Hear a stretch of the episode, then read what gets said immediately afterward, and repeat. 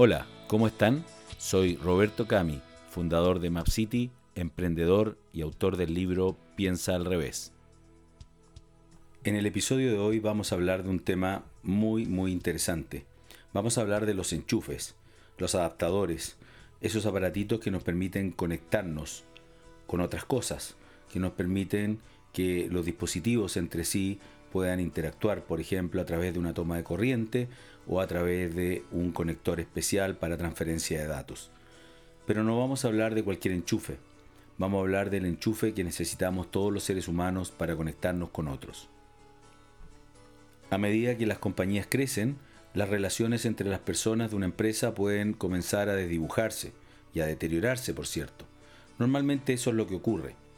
Los nuevos desafíos y las responsabilidades los nuevos roles y exigencias combinados con los conflictos de poder que inevitablemente aparecen en estas etapas pueden alterar ese nivel de relación y confianza casi familiar al que estábamos acostumbrados en la época en que la compañía era recién una startup. Recuerdo que cuando era niño, mi padre nos daba a todos los hermanos las mismas indicaciones. Nos decía cuál era la hora de levantarnos, cuáles eran las tareas de aseo, normas de respeto, etcétera, etcétera, etcétera.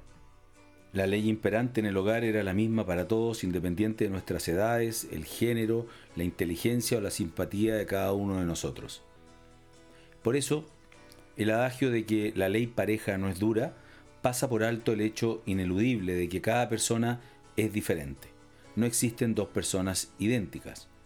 Las máximas igualitarias tienen la miopía o, digamos, la locura de negar el hecho de que cada uno de nosotros es distinto.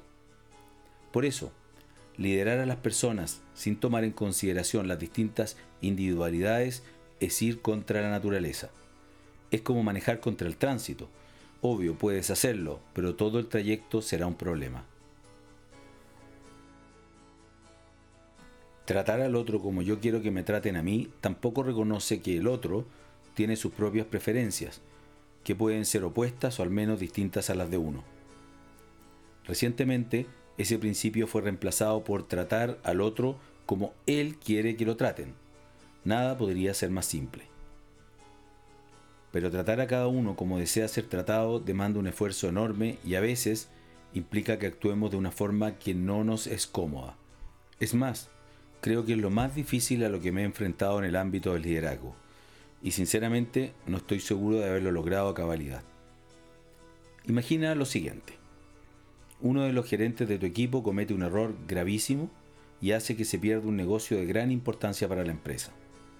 Mi primera reacción sería recriminarlo por el hecho y exigirle una explicación. Pero ¿es eso lo mejor? Si quiero generar aprendizaje en ese gerente para que el problema nunca más ocurra, ¿es lo mejor martirizarlo por su crimen? Evidentemente no. Si voy a hablar con él, ¿lo hago pidiéndole su apoyo? ¿Hago un análisis del proceso que condujo al error? ¿Le digo lo que siento? ¿Qué hago? El solo hecho de detenerte a pensar sobre la mejor manera de reaccionar, antes de reaccionar obviamente, demanda una retrospección y proactividad que sigue siendo un gran desafío para mí, pero es una habilidad crítica. Hasta aquí he encontrado tres tipos principales de gerentes de mi equipo y cada uno responde mejor a su propio estímulo, lenguaje y feedback. Están los enfocados en la relación, esos que mejoran cuando les pido una mejora apelando a la relación que tenemos de tanto tiempo. Están los enfocados en el desafío, aquellos que mejoran cuando les pongo una meta muy exigente. Y aquellos que están enfocados en sí mismos. Como se sienten culpables a priori, mi feedback se centra en reforzar su confianza.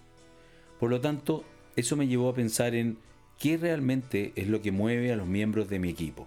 ¿Tú te has detenido a observar a los miembros del tuyo? Por eso, mi consejo es que administres la relación con cada uno, potenciando las motivaciones individuales de ellos, y lograrás que cada cual y todos como un equipo tengan un desempeño extraordinario y sostenido en el tiempo. Hace un tiempo escuché una analogía que me pareció que refleja muy bien lo que estoy tratando de explicar. Mira a cada persona como si tuviera un conector para relacionarse con el resto. Sí, un conector, como los adaptadores eléctricos que necesitas cuando viajas a un país con una toma de corriente extraña. Ese conector o interfaz de cada individuo está determinado por múltiples factores, las motivaciones individuales, etapas de la vida en la que se encuentra, capacidades, experiencias, historia, educación, etc. No puedes tratar a todas las personas con un único tipo de conector, porque cada uno tiene distinto voltaje y requiere un enchufe distinto. De la misma forma en que en cada país tienes distintos enchufes para conectarte a la red eléctrica, debes buscar el que le corresponde a cada una de las personas, a cada uno de tus colaboradores. El estilo de comunicación con cada uno y su efectividad dependerá de ese enchufe.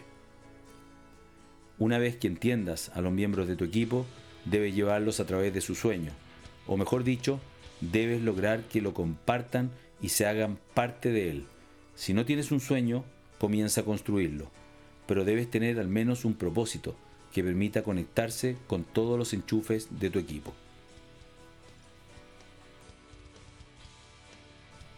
Te dejo una vez más invitado para que revisen mi blog personal robertocami.com o piensaalrevés.cl donde encontrarás semanalmente nueva información, nuevos episodios y nuevos artículos de interés. Nos vemos hasta la próxima edición.